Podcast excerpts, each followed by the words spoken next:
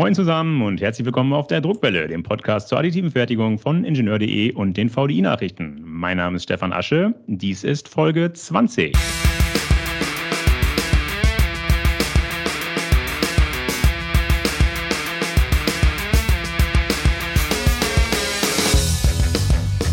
Ja, liebe Hörer, obwohl ich mich schon seit ein paar Jahren intensiv mit der additiven Fertigung beschäftige, bin ich doch immer wieder überrascht, was man alles 3D drucken kann.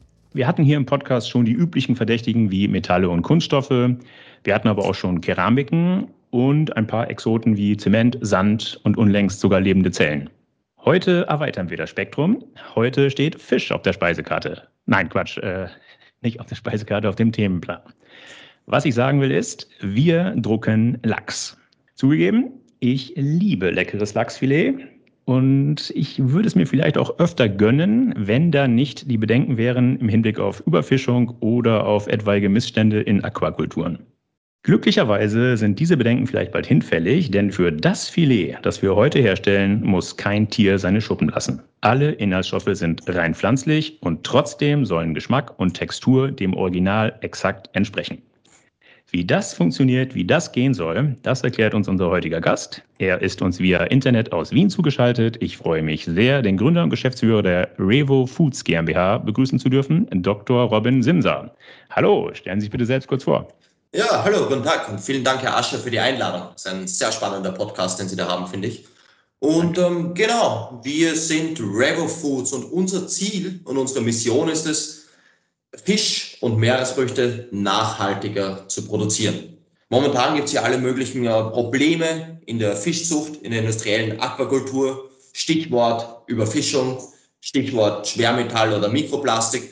Und da haben wir gedacht, da muss man irgendetwas machen, da muss man Menschen, die gerne Fisch essen, eine bessere Alternative anbieten.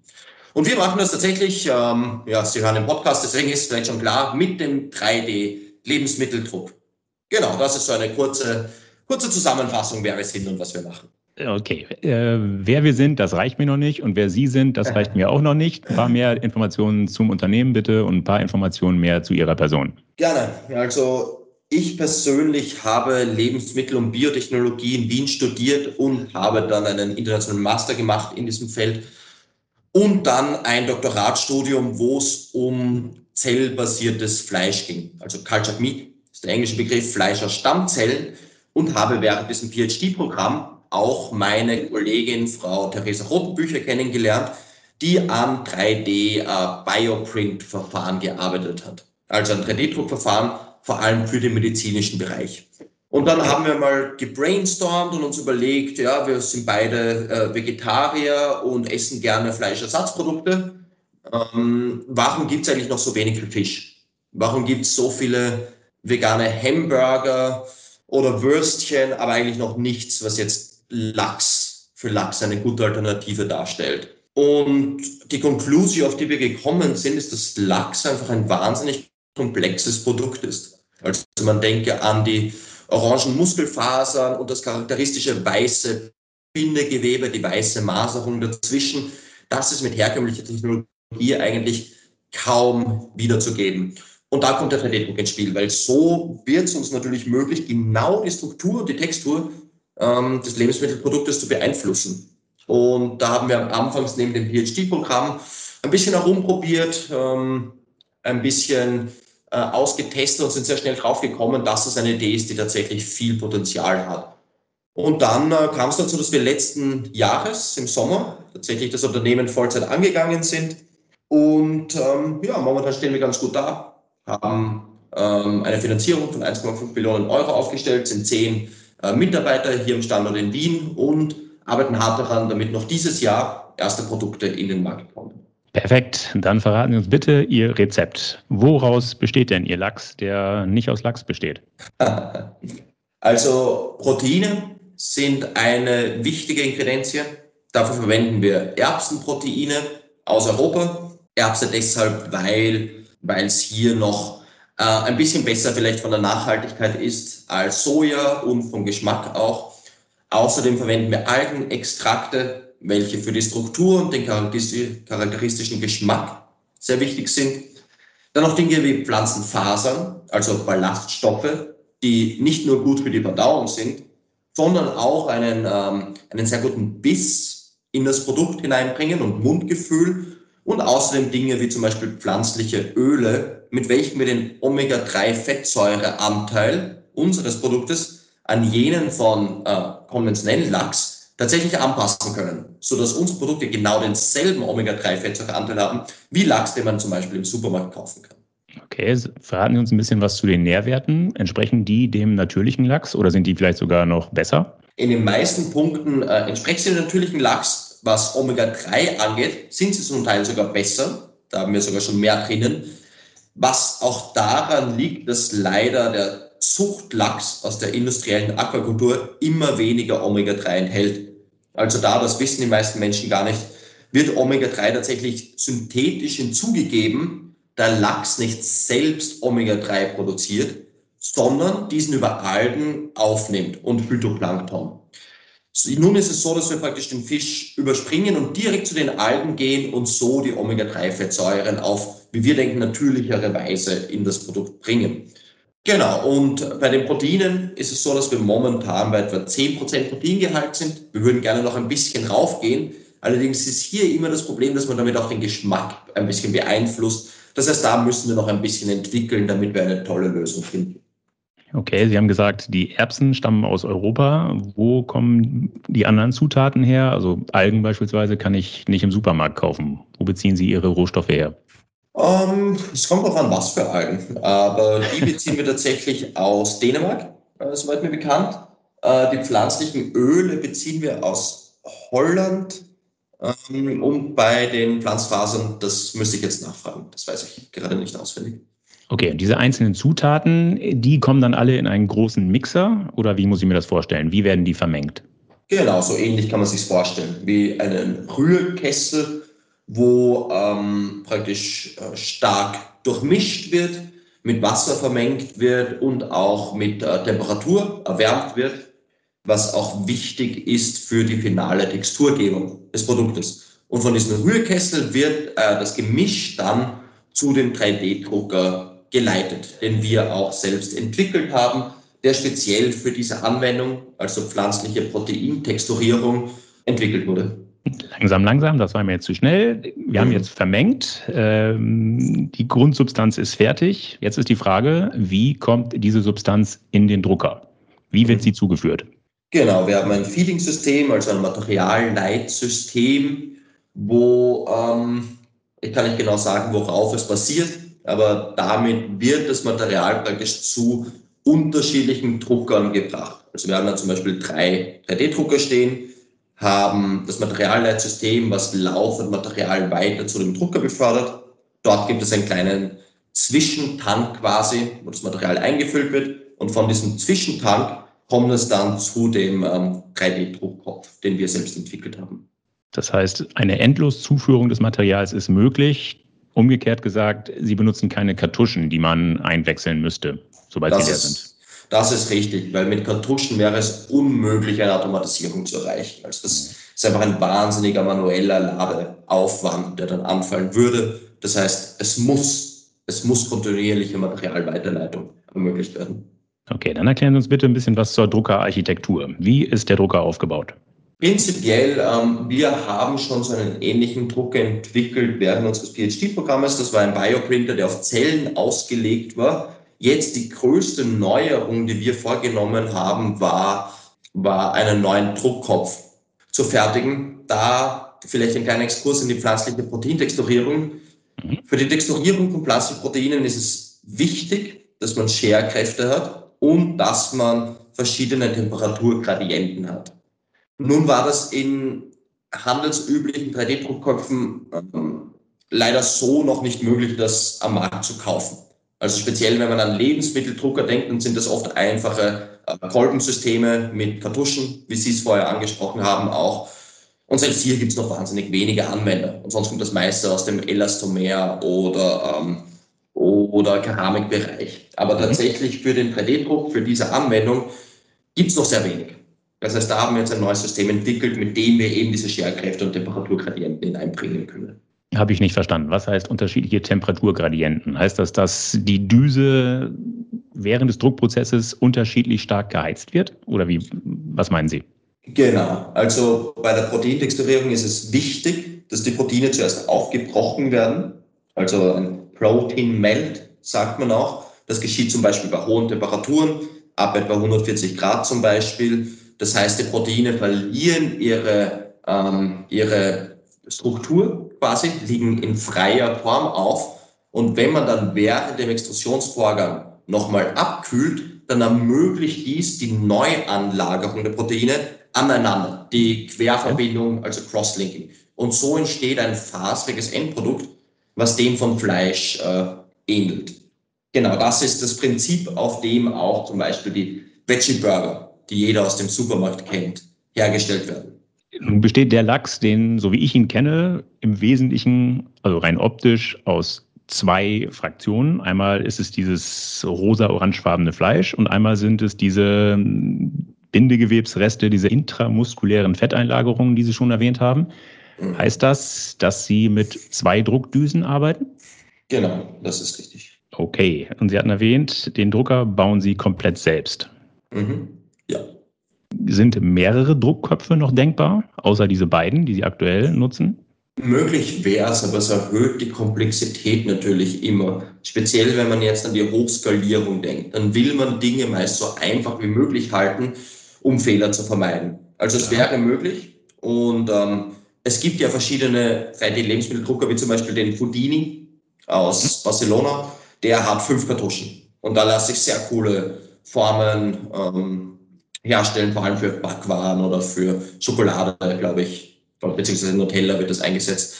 Äh, genau, aber für diese Anwendung muss man sich ansehen, was braucht man wirklich. Also was ist das, der minimale Aufwand, den man leisten muss, da sonst natürlich die, ähm, die Komplexität und im Endeffekt auch die Kosten steigen würden. Und wir wollen natürlich, dass unser Produkt für möglichst viele Leute erschwinglich ist.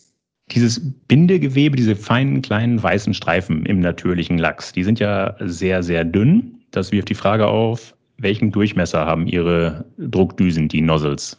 Wir können mit verschiedenen äh, Nozzles arbeiten. Meist verwenden wir etwa, ich glaube, es sind 0,8. Wir können auch 0,5 runtergehen, Millimeter. Ähm, irgendwann einmal wird es einfach auch nicht mehr wirtschaftlich. Aber hat man ganz gut, ähm, ganz gut Möglichkeiten, denke ich, okay. noch die Präzision zu beeinflussen. Können Sie mir erklären, wie der Extruder funktioniert? Basierend auf welcher Technologie? Wie wird die Masse durch den Druckkopf gedrückt? Genau, dazu kann ich leider nicht mehr sagen, weil wir gerade an einer Patentausarbeitung arbeiten, die in den nächsten zwei bis drei Wochen ähm, abgesendet werden soll. Ab dann ähm, hoffe ich, dass ich dann mehr Informationen geben kann. Okay, das werden wir dann in der Zeitung, also in den VDI-Nachrichten verraten, liebe Hörer. Gehen wir über zur nächsten Frage. Wie hoch ist denn die Positioniergenauigkeit der Druckköpfe? Um ehrlich zu sein, ich weiß es nicht. Ich bin, äh, ich bin der CEO, dazu gesagt. Ähm, ich ja. habe Background in Biotech und in dieser Proteintexturierung. Äh, so genau, um ehrlich zu sein, ähm, ja, das da müsste ich aus einem Techniker fragen. Ja, ich denke, ist okay. Ich denke, es müsste schon ziemlich genau sein. Wie gesagt, wenn eben diese Bindegewebseinlagen, wenn die sich im dreidimensionalen Raum durch den Fisch ziehen sollen, das setzt schon voraus, dass das hm, ziemlich präzise ist. Mhm. Genaue Zahlen braucht man an dieser Stelle vielleicht auch nicht. Ähm, eine andere Zahl, die Sie mir vielleicht verraten können, ist die Aufbaurate. Wie schnell kann ich denn ein klassisches Lachsfilet herstellen? Mhm. Es kommt natürlich immer von der Größe und von der Form äh, drauf an. Womit wir momentan rechnen, ist, wir brauchen etwa ähm, sechs Minuten für 100 Gramm. Und ähm, wir sehen es aber immer in, in ähm, Skalierungsfragen. Also zum Beispiel unser Plan ist es, eine Anlage aufzubauen, wo mehrere 3D-Drucker parallel geschalten sind, mit einem Förderbandsystem verbunden und hier planen wir tatsächlich in einer ersten Anlage etwa 20 bis 30 Tonnen pro Monat zu produzieren. Also das wow. ist eher die, die Kenngröße, an der wir uns orientieren. Okay, zu dieser Fischfabrik kommen wir gleich noch. Ähm, lassen Sie uns kurz noch im Drucker bleiben. Wenn das Produkt fertig ist, also ausgedruckt ist, mhm. ist es dann direkt servierfertig oder muss es noch in irgendeiner Form nachbehandelt werden? Theoretisch ja. Also was wir jetzt zum Beispiel getestet haben, war, wir arbeiten gerade an Sushi, Lachs-Sushi. Mhm. Und da haben wir zuletzt ausprobiert, das direkt auf den Sushi-Reis drauf zu drucken. Was, ähm, wir müssen noch ein bisschen daran arbeiten. Es war noch nicht so schön, wie wir es gerne hätten. Aber das wäre natürlich eine tolle Sache. Also wenn man direkt vor, vor Fischliebhabern, vor Sushi-Liebhabern einfach den Reis nehmen kann und direkt darauf das Lachs-Sushi drucken. Ich denke, das wäre doch ein nettes, ein nettes Bild und das wird den Konsumenten, glaube ich, sehr gut gefallen. Ja, apropos, apropos nettes Bild, schönes Bild. Ich habe auf Ihrer Webseite Bilder von Ihrem Lachs gesehen. Offen gesagt, ich kann kaum glauben, dass das kein natürlicher Lachs ist. Deshalb nochmal die Frage, Sie hatten es schon so eingangs erwähnt, wie schaffen Sie es konkret, dass die Textur und die Optik so genau dem Original entsprechen? Ich denke, es ist eine Mischung aus den, ähm, aus den Inhaltsstoffen, die wir verwenden. Speziell die Lachs ist ja relativ gelartig, fast schon durchsichtig, wenn er dünn ist. Und mhm. das ist sehr, sehr schwierig hinzubekommen mit pflanzenbasierten Inhaltsstoffen. Aber da haben wir jetzt nach viel Trial and Error eine tolle Methode gefunden. Leider kann ich auch hierüber nicht, nicht viel mehr verraten, aber das ist sicher ein, ein Merkmal, also diese, diese äh, auf Englisch ist das Wort translucent, dieses translucent Verhalten von dem Lachs. Und zum anderen, äh, denke ich, wird, wird diese Struktur einfach beeinflusst von dem 3D-Druckverfahren. Momentan hat sich noch kaum jemand damit beschäftigt, Fleischalternativen zu drucken. Also unseres Wissens nach gibt es etwa drei andere Startups auf der Welt, die etwas Ähnliches versuchen wie wir. Aber für diesen gigantischen Markt ist es natürlich noch wahnsinnig wenig. Also wir denken, hier wird sich noch sehr, sehr viel tun in den nächsten Jahren, wo auch äh, viele andere vielleicht 3D-Druck als Herstellmethode für sich entdecken.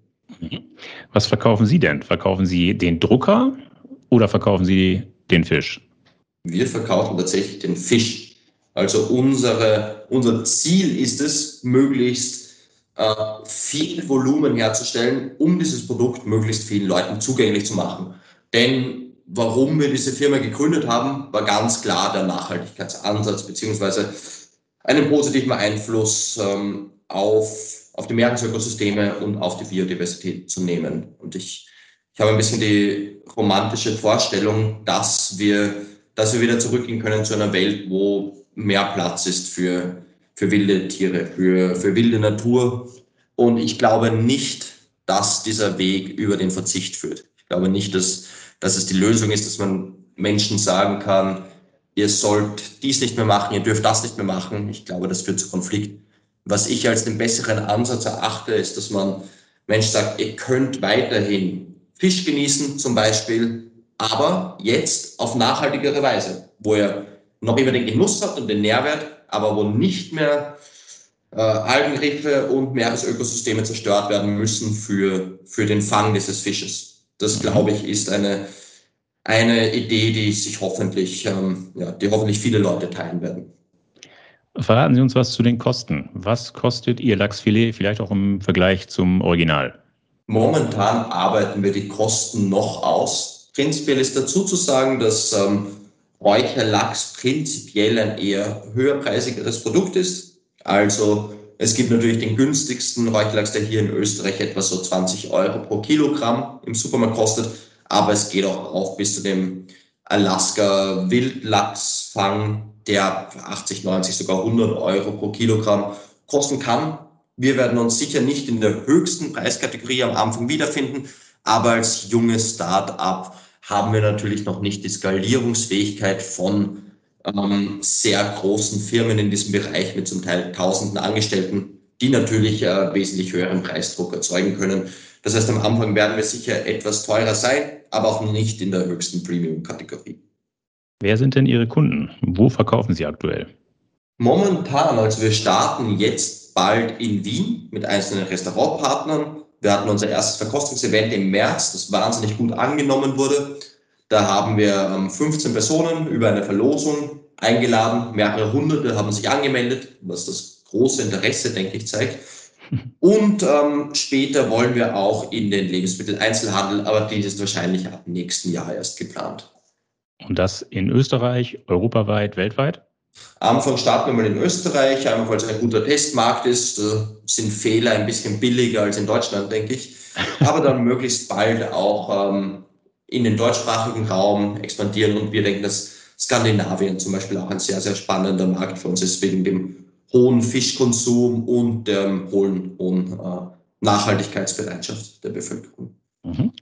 Sie hatten die Automatisierbarkeit der Erzeugung schon angesprochen.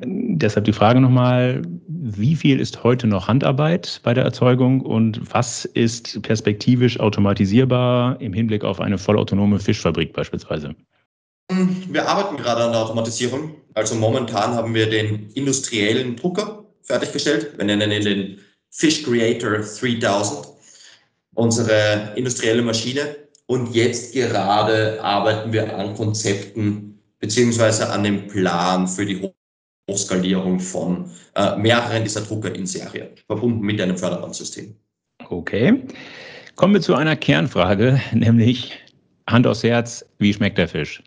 Oh, super. Ein Fisch mit über 100 potenzielle Kunden verkostet. Und ähm, 85 Prozent haben gesagt, gut oder sehr gut äh, vom Geschmack her. Also da sind wir sehr stolz drauf. Da haben wir, glaube ich, eine fantastische Lösung gefunden. Ähm, genau, womit wir und die Kunden oder die potenziellen Kunden sehr zufrieden sind. Jetzt gibt es ja bestimmt auch Fischliebhaber, die andere Fischarten sehr gerne essen, Lachs weniger. Haben Sie da irgendwas in der Pipeline, andere Fischarten oder vielleicht auch Fleisch, Rindfleisch, Schweinefleisch? Mhm. Wir fokussieren uns momentan auf Fisch, aber wir arbeiten gerade auch an Thunfisch, was natürlich auch ganz, ganz spannend ist vom Nachhaltigkeitsaspekt her. Und auch vom Geschmack. Ich selbst esse sehr gerne Thunfisch und auch Thunfisch-Sushi und ähm, tue das momentan aber nicht. Jetzt auch bei Seaspiracy ist ja ganz gut gezeigt worden, wie diese Fangmethoden sind und dass es oft eher eher nicht so lecker aussieht dann. Und wenn wir da eine Methode finden, um wieder einen guten Thunfisch herzustellen, den man, ähm, den man so genießen kann, ohne, ohne Angst haben zu müssen, dass das zu, zu allen möglichen Umweltproblemen führt, dann fände ich das super. Die Verbindung ist gerade nicht so richtig gut, deshalb gehen wir über, gehe ich, gehe ich über zur letzten Frage. Ähm, wie lange muss ich noch warten? Ich bin tatsächlich sehr neugierig und wie gesagt, ich mag Lachsfilet. Wann kann ich Ihren Fisch im deutschen Supermarkt kaufen? Hoffentlich ab Anfang Mitte nächsten Jahres. Darauf freue ich mich, denn wir haben hier aktuell gerade die Mittagszeit und offen gesagt, ich habe Hunger. Ich muss jetzt dringend was essen. Deshalb danke Ihnen, lieber Dr. Simser, für die vielen interessanten Informationen. Ich muss, wie gesagt, jetzt was essen. Deshalb, liebe Hörer, das war sie, die Folge 20. Ich hoffe, dass sie Ihnen gefallen hat. Dann empfehlen Sie uns gerne weiter. Sie finden die Druckwelle überall dort, wo es gute Podcasts gibt. Also etwa auf Podigy, Spotify, iTunes, Google Podcast, Amazon Music Podcast und natürlich, last but not least, auf ingenieur.de. Wenn Sie Kritik äußern oder Anregungen geben wollen, dann freue ich mich auf Ihre Zuschriften. Sie erreichen mich unter der E-Mail-Adresse druckwelle.ingenieur.de. Sollten Sie auch an Technikthemen abseits des 3D-Drucks interessiert sein, empfehle ich Ihnen die VDI-Nachrichten. Wenn Sie mal kostenlos reinlesen wollen, schauen Sie doch einfach mal unter www.vdi-nachrichten.com slash lesen. Dort warten acht kostenlose E-Paper-Ausgaben auf Sie. Das war's für heute. Bleibt mir noch zu sagen, auf Wiederhören, munter bleiben und tschüss.